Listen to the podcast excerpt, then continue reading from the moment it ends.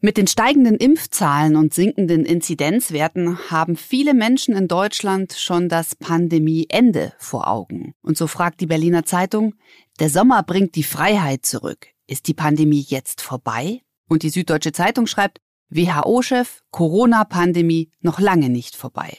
Darüber sprechen wir heute mit einem der weltweit führenden Experten für epidemiologische Modellierung.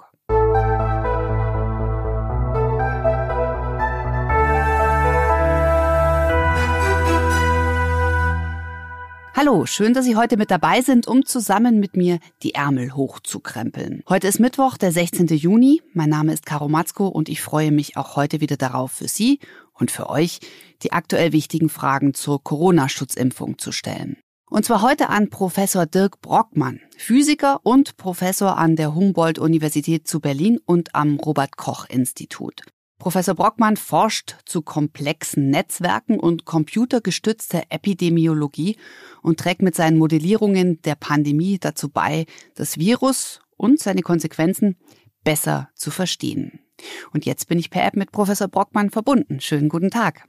Hallo. Lassen Sie uns doch zu Beginn mal über Ihre Arbeit sprechen. Also Physiker, ja, und sie beschäftigen sich in der Corona-Pandemie mit der Modellierung von Ereignissen. Also modelliere, ich gebe zu, vor Corona hätte ich gedacht, Professor Brockmann, der arbeitet mit Ton. Wie erklären Sie den Menschen außerhalb Ihres beruflichen Umfeldes, also Normalsterblichen wie mir, was Sie beruflich da genau machen? Ja, also wenn ich das ähm, kurz skizzieren möchte, dann sage ich immer, ich arbeite zu komplexen Systemen. Und dann kommt immer die Frage, was heißt das denn? Und dann liefere ich Beispiele und komplexe Systeme an sich. Eine Art und Weise, das zu betrachten, ist, wenn man komplizierte Dinge in der Natur beobachtet äh, und versucht rauszukriegen, nach welchen Regeln die funktionieren und was dahinter liegt. Also nach welchen Regelmäßigkeiten, zum Beispiel Schwarmverhalten bei Vögeln oder eben auch die Ausbreitung an der Pandemie. Das ist ja was ganz vielschichtiges. Das ist ein Virus, das breitet sich aus. Also äh, können einem Virologinnen und Virologen Bescheid sagen, wie, wie das funktioniert. Aber es spielt natürlich auch menschliches Verhalten eine Rolle, also unsere Kontaktnetzwerke. Und das ist also ein dynamisches Phänomen, was sehr kompliziert ist. Und wir versuchen halt mit diesen Modellen, die wir entwickeln, rauszukriegen, was sind die wesentlichen äh, Zutaten, die da wirken und die die Pandemie so sich ausbreiten lassen, wie wir das beobachten. Das heißt, Sie müssen eigentlich mit sehr vielen unterschiedlichen Departements zusammenarbeiten, also mit den Virologen, vielleicht auch mit Psychologen, ähm, äh, um dann herauszufinden, wie verhalten sich Mensch und Virus und was ist dann vom Virus zu erwarten und von seiner Ausbreitung, oder? Ja, ganz richtig. Also die Komplexitätswissenschaft, ähm, die ja oftmals äh, auch zum Beispiel Klimawandel oder gesellschaftliche Phänomene äh, sich so als Ziel äh, setzt, das zu verstehen, eben auch Pandemien, das ist eine Wissenschaft, die so ein bisschen ich sag mal, forschen wie ein Pilz.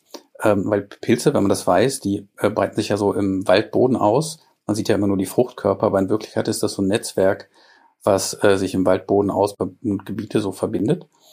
Und so funktioniert diese Komplexität eben auch. Und wir müssen also in der Pandemie eben mit Leuten aus der Virologie reden, aber auch mit Psychologen, mit Verhaltensforschern, mit Netzwerkwissenschaftlern. Also zum Beispiel die Kontaktnetzwerke müssen wir besser verstehen auch mit Aerosolforschern, wenn es darum geht, wie ist die Übertragung zum Beispiel in Innenräumen im Vergleich zu draußen und mit Mobilitätsforschern, weil ja Mobilität dazu führt, dass äh, das Virus von einem Ort zum nächsten getragen wird. Also es sind ganz, ganz viele Elemente, was diese Modellierungsarbeit eben auch sehr spannend macht, weil es halt äh, so, so Brücken schlägt zwischen den verschiedenen Bereichen, weil ja oftmals ist es ja so, insbesondere halt auch in Deutschland, ist, dass wir sehr, ich sag mal, disziplinär denken.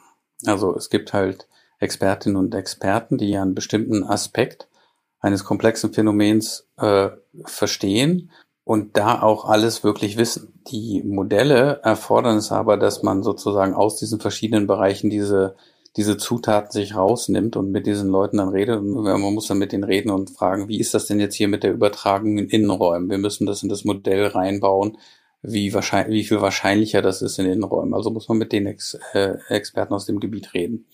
Oder ähm, wie sieht das aus mit Kontakten in Schulen oder im privaten Bereich? Das muss man so reinbauen und muss dann halt mit den verschiedenen äh, Fachmännern und Fachfrauen aus diesem Bereich reden. Das, das ist halt eine sehr spannende Geschichte. In der öffentlichen Wahrnehmung wird ja das Modellieren äh, wie so eine Art Vorhersage wahrgenommen, hatte ich den Eindruck. Also äh, Professor Brockmann, sagen Sie doch mal, wie sieht in einer Woche das Viruswetter aus, ähm, so ungefähr. Ist, äh, ist es mit der Wettervorhersage überhaupt vergleichbar? Also wie sicher sind solche Prognosen, die von Ihnen erwartet werden? Ja, also das ist sozusagen äh, der größte Fehlschluss gewesen in der Wahrnehmung, wofür Modelle sind. Es ist natürlich in der Tat so, dass Modelle oder Modellierungsaktivitäten auch dafür da sind, Prognosen zu machen. Genauso wie das beim Wetter ist.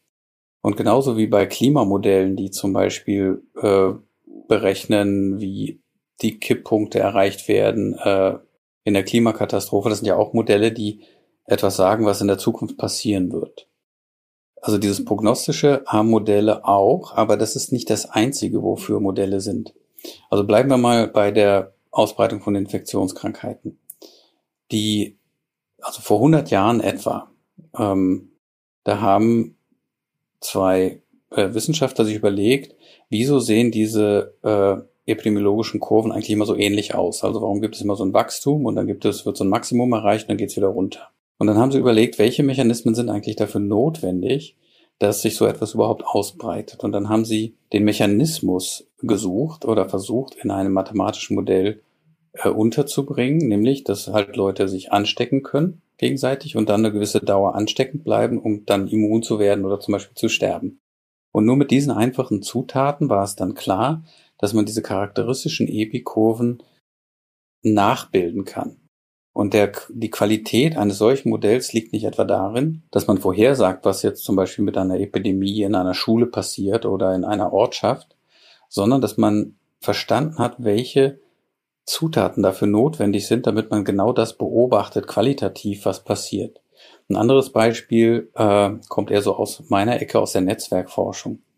Das ist immer so eine Frage. Äh, ne, wir alle wissen ja, dass, ich sage mal, das Virus ernährt sich von unseren Kontakten weil ohne Kontakte könnte es sich nicht ausbreiten. Das ist einfach mal so. Und deshalb muss man Kontaktnetzwerke verstehen, um zu verstehen, wie die Dynamik von der Infektionskrankheit in solchen Netzwerken stattfindet. Und da ist dann eine große Frage, naja, diese Netzwerke können ja alle möglichen Strukturen haben. Zum Beispiel könnte jeder mit jedem gleich viel Kontakte haben. Oder es könnte eine Situation sein, wo ganz viele Menschen wenig Kontakte haben und ganz wenige Menschen ganz viele Kontakte. Und dann kann man sich die Frage stellen, wenn das so ist, welchen Effekt hätte das? Erhöht es den Reproduktionswert oder macht es den niedriger? Oder sehen dann die Kurven äh, anders aus? Und das sind eigentlich die wirklichen Elemente der Modellierung, dass man ein, dass sie dabei helfen, das, das Bild zu schärfen von einem Geschehen, was man noch nicht ganz verstanden hat. Mhm. Also sie sollen eher erklären, oder Aber es ist keine belastbare Projektion, was die Zukunft bringt. Also ich, ich mache nochmal eine andere Analogie. Ne? Also diese Zukunftsprognosen äh, sind auch ein wichtiges Element. Allerdings äh, bin ich, und das habe ich auch seit Anfang der Pandemie gesagt, eher skeptisch, weil ich das halt auch jetzt schon lange Zeit mache, seit 2003, 2004 etwa. Und es ja auch da die, die Schweinegrippe-Pandemie gab und Ebola und immer dann, wenn sozusagen prognostisch und also versucht worden ist, prognostisch etwas zu machen, was die Fallzahlen angeht. Also genaue Prognosen, wie viele Fälle werden wir haben in acht Wochen oder so. Diese Frage. Das ist meist immer schiefgegangen, weil ein ganz wichtiges Element in diesen Modellen, die probieren, solche Prognosen zu machen, nicht berücksichtigt ist. Und das ist unsere Reaktion auf die Pandemie. Also wenn man sich in so einer Art Gedankenexperiment jetzt mal vorstellt, das Virus, das Coronavirus würde uns gar nicht krank machen. Und wir würden es gar nicht merken, dass wir damit infiziert sind. Das kann man sich ja wenigstens vorstellen. Und dann hätte sich das über den gesamten Globus ausgebreitet und wir hätten gar nichts davon gemerkt. Diese Art von Ausbreitung äh, könnte man sehr gut modellieren, weil ja die Menschen ihr Verhalten nicht ändern würden und sie hätten ja auch nicht mal Informationen darüber, dass sich so ein Virus ausbreitet. Und sowas kann man sehr gut äh, auch prognostisch modellieren. In der Realität ist es jetzt aber so, und da erinnert sich auch jeder dran, äh, als das losging in China und dann kamen die ersten Fälle in Europa und anderen Orts auf der Welt, da hatten die Leute auf einmal Angst. Äh, die, die EM wurde verschoben. Und wenn sozusagen so ein Ereignis wie die EM verschoben wird, dann weiß auch die ganze Bevölkerung, diese Situation ist ernst. Und dann reagiert man. Man kriegt vielleicht, man verhält sich anders, man besucht keine Menschen mehr, man fängt an, Masken zu tragen. Also diese ganze Rückkopplung der Verhaltensänderung hat wieder eine, einen Einfluss auf das Infektionsgeschehen. Und das kann alles sehr schnell passieren. Und deshalb ist es schwierig, da wirklich Langzeitprognosen zu machen, weil man ne, wir reagieren darauf. Das ist so ein bisschen wie, äh, wenn man, sagen wir mal, Aktienkurse vorhersagen könnte, mhm. dann würde der Markt sofort auf diese Vorhersage reagieren und dann wäre die Vorhersage schon wieder falsch. Und, und das ist so ein bisschen äh, auch nicht gut kommuniziert worden, dass diese Art von Vorhersagen nicht so gut funktionieren. Was gut funktioniert, ist, dass man in diesen Vorhersagen immer dazu sagt, unter diesen Bedingungen wird Folgendes passieren. Unter diesen Bedingungen wird das andere passieren. Also dass man so Szenarien berechnet und auch das wurde gemacht. Aber das kommt dann halt auch manchmal in der Kommunikation nicht ganz durch. Aber wie gesagt, ein wichtiges Element ist tatsächlich zu verstehen, äh, was passiert oder es besser zu verstehen. Es ist, die, so Modelle sind eher so zu verstehen nach meiner Auffassung, da gehen die Meinungen aber auch auseinander, wie so eine Art Mikroskop. Ein Mikroskop ist ein Instrument. Und das Instrument hilft einem dabei, genauer hinzuschauen. Und wenn ich was im Mikroskop angucke, dann sehe ich vielleicht zum Beispiel die Form eines Bakteriums und das hilft mir dabei, Hypothesen zu bilden, wie sich so ein Bakterium fortpflanzt oder, oder was der Stoffwechsel ist und so weiter. Und Modelle sind eher dazu da, die Sicht auf ein komplexes Phänomen zu schärfen und auch herauszukriegen, welche Faktoren, das sind ja oftmals ganz viele Faktoren, die zusammenspielen, welche Faktoren die wichtigen sind und welche vernachlässigt werden können. Äh, das ist etwas, was aber auch, da gehen auch die Meinungen auseinander und man hat so, wenn man so aus der Physik kommt, dann auch immer so Konflikte mit Leuten aus anderen Bereichen. Wenn man so die Modelliererinnen und Modellierer in Deutschland, aber auch andernorts anguckt, ist es ja tatsächlich so, dass die oftmals aus der Physik kommen und dann kann man sich fragen, warum ist das eigentlich so? Und ein Grund sehe ich darin, dass auch die Physik methodisch eigentlich ein, äh, so eine Art Kunst ist, in der man lernt, so wie so eine Art Handwerk, in der man lernt, äh, wichtige Faktoren von unwichtigen zu unterscheiden. Also das ist letztendlich die, die Denkweise in der Physik. Und, und das hilft halt auch bei so komplexen Phänomenen so. Wenn ich jetzt ein Modell für einen Vogelschwarm machen würde, würde ich genauso vorgehen. Das würde dann nicht genau den Vogelschwarm äh, beschreiben, aber wesentliche Aspekte davon. Und so funktioniert das auch bei der Modellierung von Infektionskrankheiten oder der Pandemie. Das heißt, es eröffnet ein, ein komplexes Netzwerk. Es gibt einen Überblick und es gibt verschiedene Möglichkeiten, wie eine Situation weitergehen könnte unter bestimmten Bedingungen. Und dann kann man die relevanten von den weniger relevanten Faktoren unterscheiden. Gibt es denn ein Beispiel aus der Vergangenheit, in denen solche Modellierungen irgendwie besonders hilfreich waren, zum Beispiel einer Krise zu begegnen? Da gibt es zahllose Beispiele. Ihr Lieblingsbeispiel? Mein, mein, mein Lieblingsbeispiel aus der Epidemiologie ist folgendes. Bis äh, Ende des letzten Jahrhunderts, also bis so 1999 oder sagen wir mal 1999, ist so eine Renaissance passiert im Bereich Netzwerkforschung. Das lag ganz einfach daran, dass man immer mehr Daten hatte über Netzwerke. Und Netzwerke, das sind halt so Systeme von Knoten und Verbindungen, die überall in der Natur, aber auch in der Technologie oder in sozialen Systemen vorkommen. Also zum Beispiel Facebook ist ein Netzwerk. Ne? Also da gibt es halt Personen, die sind irgendwie vernetzt. Oder das weltweite Flugverkehrsnetz, das ist halt ein, da sind die Knoten die Flughäfen und die Verbindungen sind die Passagiere, die von A nach B fliegen. Also gibt es ganz viele Dinge in der Natur, die mit Netzwerken etwas zu tun haben. Und in der Epidemiologie sind wichtige Netzwerke Kontaktnetzwerke. Und bis äh, so 1999 hat man in den Modellen, äh, die man entwickelt hat für die Dynamik von Infektionskrankheiten, eigentlich immer angenommen, dass die Population, also wir als Population, äh, Wirtspopulation, in der sich ein Virus oder ein Bakterium ausbreiten kann, äh, dass diese Population gut durchmischt ist. Das heißt, alle Individuen sind ungefähr gleich. Sie haben alle ungefähr gleich viele Kontakte.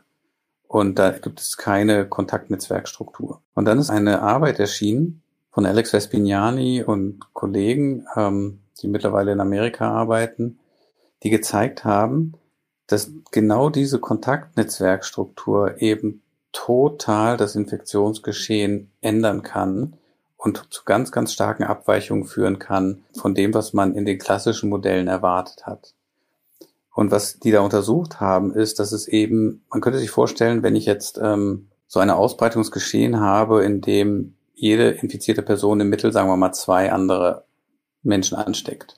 Das ist ja dieser R-Wert, über den alle reden. Ne? Der muss immer unter eins sein, dann, dann gehen die Zahlen runter und wenn er über eins ist, dann gehen die Zahlen hoch. Und wenn man jetzt, äh, das hat die äh, Wissenschaftler damals untersucht, wenn wir jetzt sagen, okay, wir haben so einen, so einen Wert von zwei, sagen wir mal, also in so einer hypothetischen Modell, Epidemie steckt jede Person zwei neue an und dann führt es zu so einem exponentiellen Wachstum. Und dann haben die das verglichen mit einer Situation, wo äh, zehn Menschen, die angesteckt werden, praktisch niemanden anstecken, aber eine Person ganz viele ansteckt, so dass im Mittel auch zwei dabei rauskommt.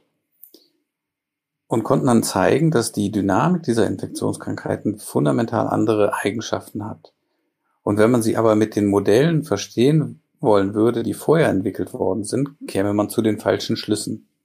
Das ist so eine wesentliche Arbeit, die in der Community zu so einem Aha-Erlebnis geführt hat und auch das, das Denken über die Dynamik von Infektionskrankheiten verändert hat. Aber das heißt, Sie erfahren auch wahnsinnig viel über, über, über menschliches Leben auch und über Zwischenmenschliches auf die Art und Weise, also zumindest auf einer theoretischen Ebene, oder? Ja, also dieser Bereich äh, äh, Sozialwissenschaften oder so, wie man im Englischen nennt man das Computational Social Science, das ist so eine eine Melange aus Sozialwissenschaften und Informatik, also wo man versucht, Sozialwissenschaften mit Massendaten zu machen, also wo man halt äh, zum Beispiel äh, Twitter-Daten auswertet oder Facebook-Daten oder alle möglichen Daten, die uns etwas sagen über unser soziales System. Das ist ein ganz, ganz, ganz wichtiger Teil der Modellierung von Infektionskrankheiten, denn das ganze Ding wird ja, hatte ich ja schon gesagt, ne, wird ja äh, getragen durch unsere Kontakte. Und wir als Wirt sind halt für die Dynamik viel stärker verantwortlich als das Virus. Und deshalb ist es wichtig, dass diese Verhaltensaspekte in diese Modelle mit reinfließen. Und alle, die das schon eine ganze Zeit machen, also vor der Pandemie, haben sich äh, der überwiegende Teil der der Modellierer äh, auf diesem Gebiet damit auseinandergesetzt. Wie kann man noch besser Verhalten oder Verhaltensänderungen oder diese Kopplung zwischen Information und Verhalten, zum Beispiel wie wirkt sich Pandemiemüdigkeit auf Verhalten aus? Oder Berichte in den Medien, hat das einen Einfluss? Oder das Verhalten des engeren Freundeskreises, hat das einen Einfluss auf mein eigenes Verhalten und so weiter? Das ist halt ganz, das sind ganz, ganz wichtige Aspekte. Hm, also diese psychologischen Komponenten sind wahrscheinlich aber auch die, die am schwersten ja, berechenbar sind im wahrsten Sinne des Wortes. Und jetzt habe ich ja eingangs einige Zitate mal aus der Presse vorgelesen und ich glaube, wir können sagen, alle hoffen auf das Ende der Pandemie. Und jetzt fordern manche auch schon Ende der Maskenpflicht. Und aber unter anderem die WHO, die sagt, hey, nein, Corona ist noch ganz lang nicht vorbei. Aber ich bemerke selber auch in meinem Bekanntenkreis, manche haben für sich irgendwie persönlich beschlossen, dass es jetzt so reicht und dass es jetzt irgendwie vorbei ist, ja. Und es spricht ja auch einiges, zumindest hierzulande dafür. Also die Inzidenzen sinken in den Landkreisen, ähm, die Impfquote steigt auf der anderen Seite und das, obwohl die Mobilität ja im Land auch gerade wieder sehr hoch ist. Ähm, können Sie jetzt, jetzt komme ich schon wieder mit so einer Prognose, aber von Ihrer Sicht, ähm, haben wir das Gröbste zumindest hinter uns?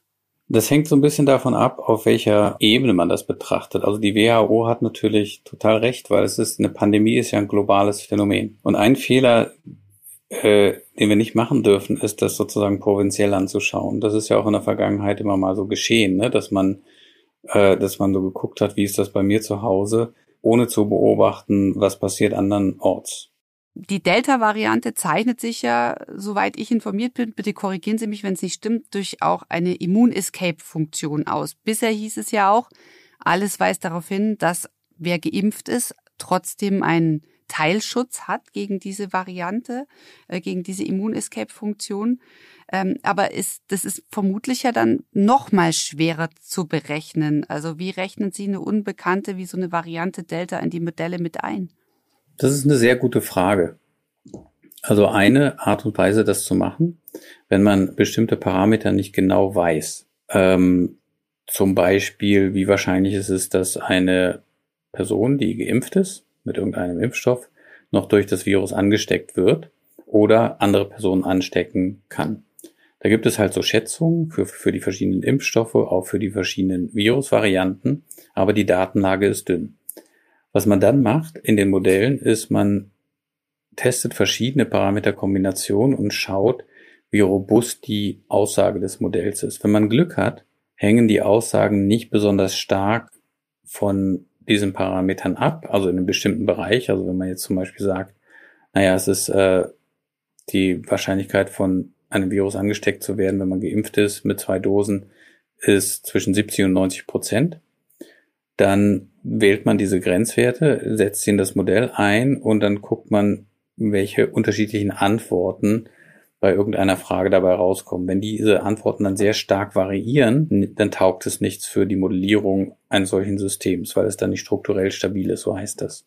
Was wir im ganz praktischen dann machen, wenn wir jetzt zum Beispiel modellieren wollen, was passiert, wenn eine Variante kommt, die so eine äh, Immunescape-Variante ist, dann kann man das ja hypothetisch in die Modelle einbauen und auch quantifizieren, wie stark diese Immun-Escape-Funktion ist. Und dann kann man halt genau sehen, äh, wann das dann dazu führt, dass zum Beispiel der Impfschutz dann auch nichts mehr wirkt, also auf der auf Populationsebene und so weiter. Und das ist so, so ein bisschen der Weg, den die Modellierer dann wählen, um rauszukriegen, wie sensibel die Modelle gegen solche Parameter sind. Aber im Prinzip sind solche Untersuchungen, wenn man jetzt verschiedene Varianten hat, also das haben wir zuletzt bei der Alpha-Variante gemacht, also der vormaligen B117-Variante, da kann man dann halt relativ gut nachbilden, wie zum Beispiel der Wildtyp im Frühjahr runterging und dann die Alpha-Variante hochging. Mhm. Und wie sieht es jetzt aus mit der Delta-Variante in Großbritannien? Was können wir daraus lernen? Ja, offenbar ist es so, also es gibt jetzt einige Quellen, die in diese Richtung zeigen, dass diese Delta-Variante eine höhere Ansteckungswahrscheinlichkeit hat, also so eine Netto-Ansteckungswahrscheinlichkeit, das ist die Größe, die dann immer in die Modelle reinkommt, ohne sozusagen das auf virologischer Ebene zu modellieren, sondern im Modell ist dann immer am Ende dann eine Ansteckungswahrscheinlichkeit in dem Modell drin, die sich dann zum Beispiel von der Alpha-Variante unterscheidet. Und das führt offenbar in Großbritannien dazu, ähm, das ist auch da ein bisschen komplizierter, weil es mit der ersten Zweitimpfung äh, da etwas zu tun hat offenbar. Also dass es einen starken Unterschied bei der Variante zwischen der Wirksamkeit der ersten Impfung und der zweiten Impfung gibt. Das scheint eine Rolle zu spielen.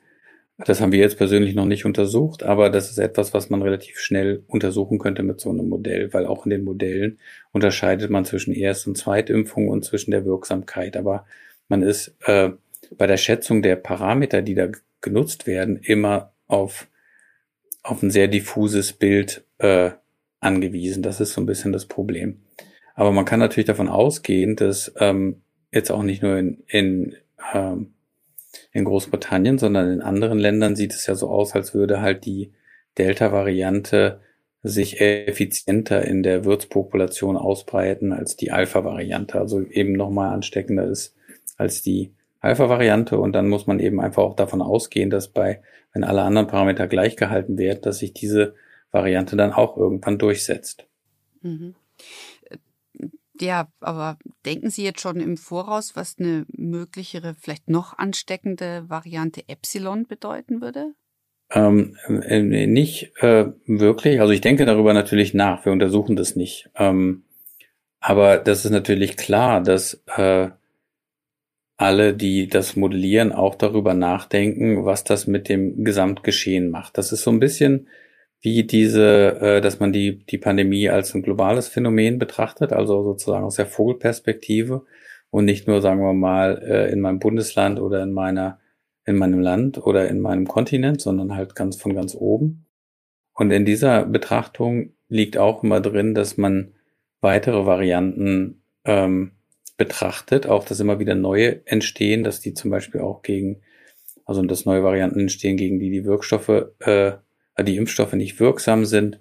Das gehört ja dazu. Das ist ein hochdynamisches Geschehen. Wir haben eine, eine Sache gelernt haben, dann, dass diese Pandemie immer wieder auch für Überraschungen zu haben ist. Also als die Alpha-Variante kam, waren ja auch alle besorgt und überrascht. Dann war die P1-Version da und jetzt ist es halt die Delta-Variante. Das ist halt ein globales Phänomen. Das Virus ist überall und es wird immer wieder neu mutieren und neue ähm, Varianten werden entstehen. Mhm. Rechnen Sie mit einer vierten Welle?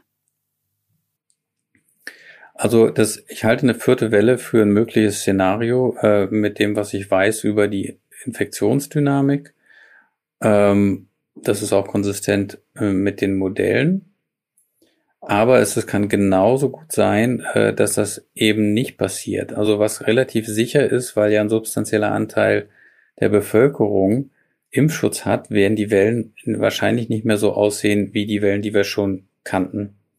Weil ja immer mehr Leute Impfschutz haben, dadurch mit sehr, sehr hoher Wahrscheinlichkeit nicht mehr schwer an Covid erkranken.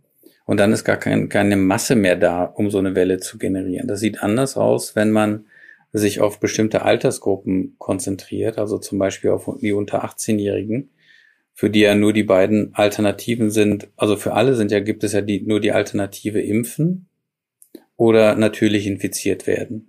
Eine dritte Wahrscheinlichkeit gibt es bei der, äh, bei den Eigenschaften dieses Virus und der Tatsache, dass das halt ein globales Phänomen ist, gibt es nicht.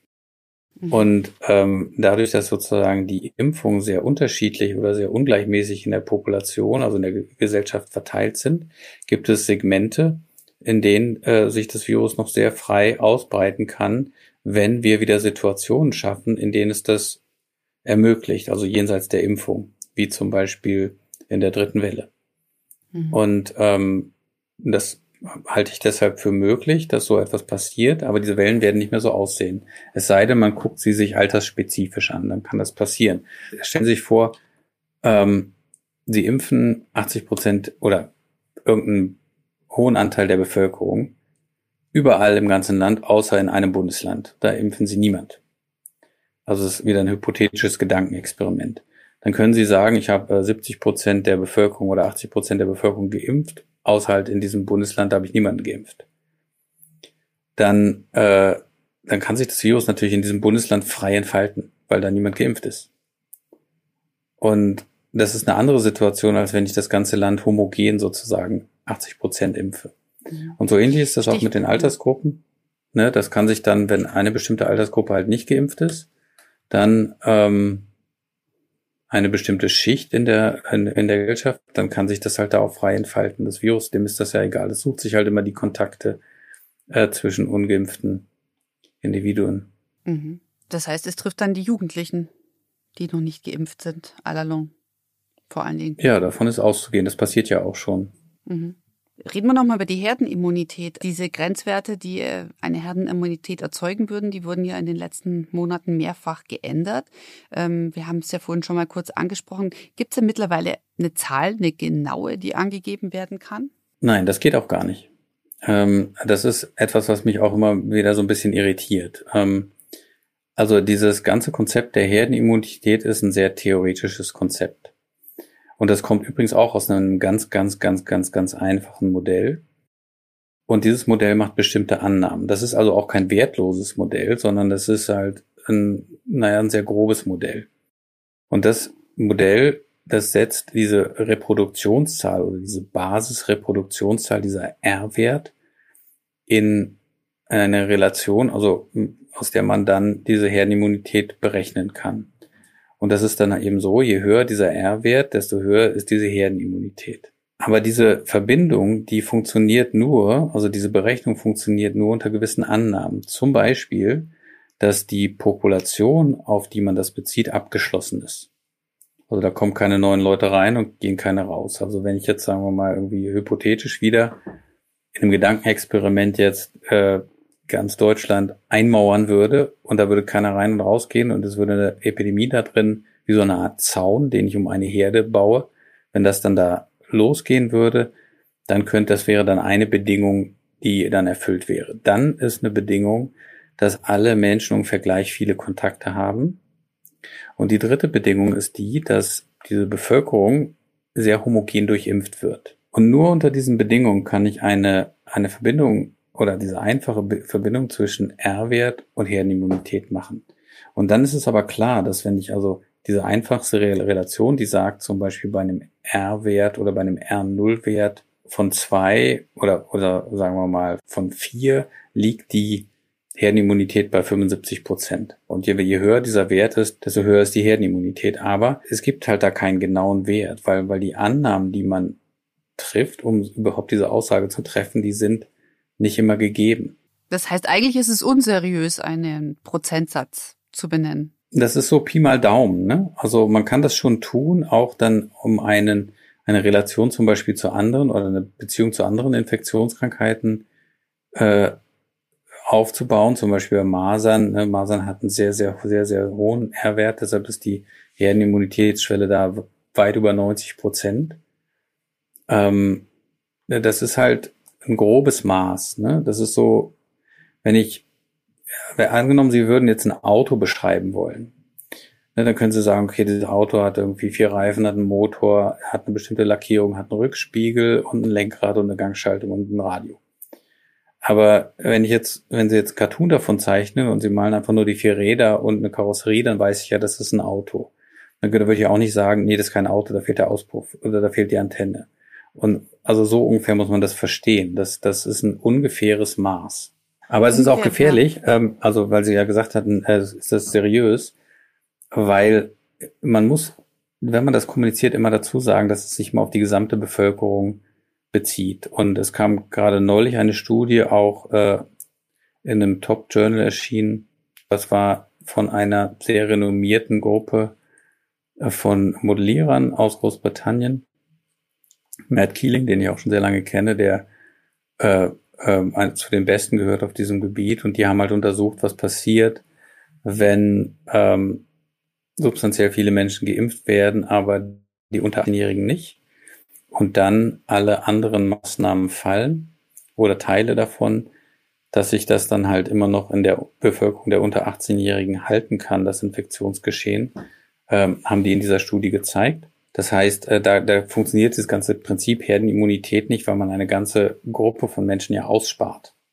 Und das, das geht halt nicht. Reden wir nochmal über die äh, ganz schwierigen Faktor zum Schluss, nämlich über die psychologischen Effekte, ähm, also die Sichtweisen auf gewisse Aspekte bei Bürgerinnen und Bürgern, was die Impfbereitschaft zum Beispiel angeht, weil es gibt ja auch noch die Möglichkeit, könnte geimpft werden, möchte das aber nicht, ja. Ähm, wie können Sie das berücksichtigen? Also diese ganzen psychologischen Effekte, auch was die Zustimmung zu den Corona-Schutzmaßnahmen angeht oder die Unzufriedenheit über den Status quo. Was ist da für Sie als Modellierer die Herausforderung? Also Daten. Ne? Daten, wir brauchen Daten dazu. Deshalb arbeiten wir auch immer eng äh, mit anderen Wissenschaftlerinnen und Wissenschaftlern zusammen, die genau solche Daten erheben. Wenn ich zum Beispiel in einem Modell berücksichtigen muss, dass nur ein bestimmter Bruchteil der, sagen wir mal, 40 bis 50-Jährigen sich überhaupt impfen lässt. Dann muss ich, kann ich entweder so hypothetisch unterwegs sein und sagen, ich nehme mal an, es sind 25 Prozent, ich nehme an, es sind 50, ich nehme an, es sind 75 oder es sind 100. Dann muss ich all, all diese Varianten immer völlig gleichberechtigt betrachten. Aber wichtig ist es für uns als Modellierer dann halt mit den Leuten zusammenzuarbeiten, die solche Daten erheben, die einem dann sagen, pass auf, das, die Impfbereitschaft bei denen liegt etwa bei 75 Prozent plus minus 5 Prozent oder so. Dann haben wir Informationen, die wir dann reinbauen können in die Modelle. Wenn dann zum Beispiel in den Modellen klar wird, dass, dass sich verschiedene Altersgruppen völlig unterschiedlich verhalten und wir glauben, dass das einen Effekt hat, dann müssen wir halt in dem Modell für jede Altersgruppe unterschiedliche Daten erheben und dann die Kontakte zwischen den Altersgruppen äh, auch quantifizieren. All diese Dinge machen aber verschiedene Leute.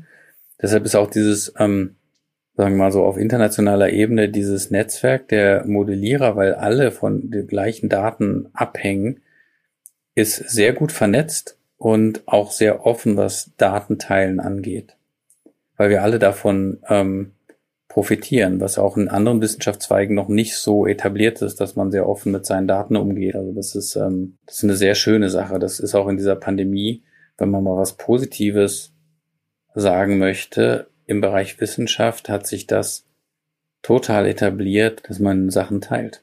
Stichwort positive Aspekte. Ähm, Sie haben glaube ich, jeder von uns hat in dieser Zeit auch einiges dazugelernt. Zum Beispiel wissenschaftliche Aussagen in dieser Pandemie sorgen für Schlagzeilen. Das heißt, es ist ein ganz besonderes, ähm, großes Highlight, was jetzt ähm, auf die Wissenschaft gerichtet wird. Also großer Scheidwerfer, alle interessieren sich dafür. Aber es sind natürlich nicht immer nur positive Schlagzeilen. Oftmals wurde ja dieses ich habe meine Meinung aufgrund der Datenlage der neuen geändert als Wankelmütigkeit interpretiert bei einigen Wissenschaftlern. Was haben Sie denn in den letzten eineinhalb Jahren in puncto Kommunikation für sich gelernt?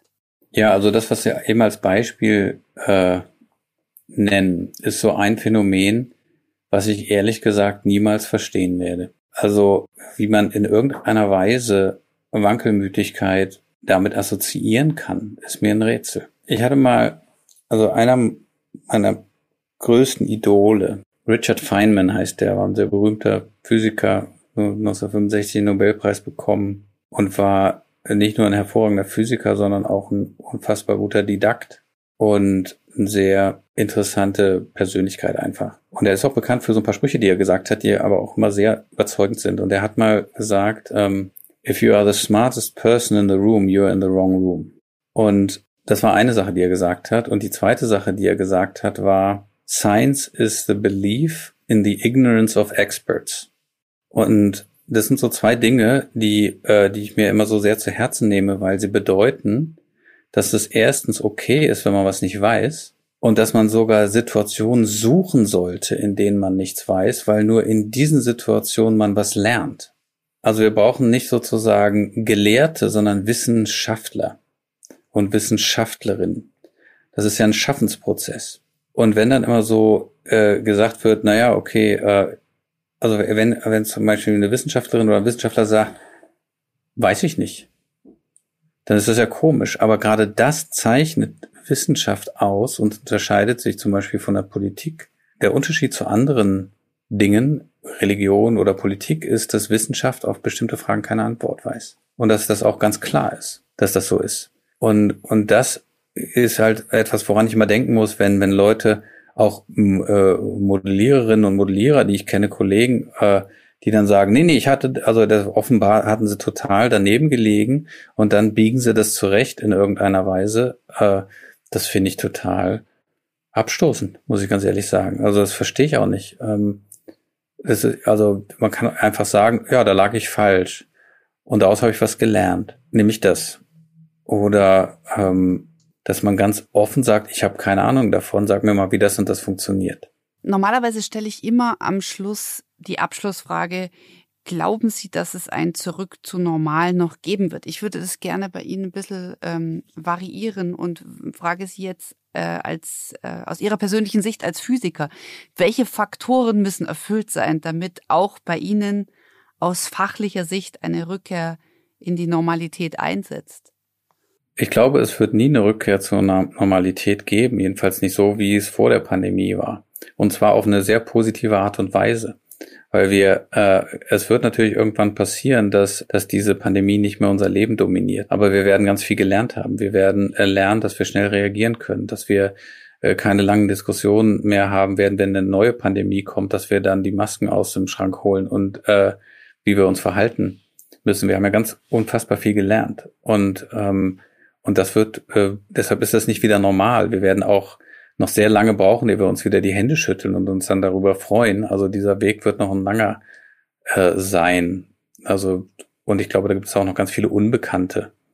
Also was unser soziales Miteinander und so angeht. Ähm, also da werden schon Spuren hinterlassen, aber auch sehr viel positive. Also das ist so, so mein, mein Glaube, was die mhm. Zukunft bringen wird. Worauf freuen Sie sich denn am meisten mit Blick auf die Zeit nach der Pandemie? Ich freue mich am meisten darauf, wieder mehr Freunde und Familie zu treffen. Ich freue mich auch, ganz besonders freue ich mich auch, dass ich mein, mein Team wieder sehe. Also wir arbeiten ja alle im Homeoffice. Ich, habe, ich sehe die nur noch äh, online oder auch, ich habe immer Vorlesungen, ich habe jetzt die zweite Vorlesung, in der ich die Leute noch nie gesehen habe. Und das macht mich fertig. Also, also die Studierenden, auch wenn ich an die denke, wie das, also ich bin ja in einer total luxuriösen Situation, aber wie das für die ist, wenn Studierende nach Berlin kommen und wollen irgendwie diese Stadt erleben, was ja auch zum Studium gehört, und sind da, sitzen da frustriert in ihrem Kämmerchen und können sich mit niemandem treffen, das finde ich ganz, also für die würde ich mich freuen. Und, ähm, und auch für meine Kinder, ja, weil Teile meiner Kinder haben, kennen das nur in der Pandemie. Mhm. Vielen herzlichen Dank, Professor Bruckmann. Bitteschön. Liebe Hörerinnen und Hörer, vielen Dank fürs Zuhören. Damit Sie und ihr die nächste Folge dieses Podcasts nicht verpasst, könnt ihr ihn ganz einfach abonnieren. Und zwar auf der Podcast-Plattform Ihrer bzw. eurer Wahl. Ich freue mich drauf, wenn Sie wieder mit dabei sind. Bis zum nächsten Mal.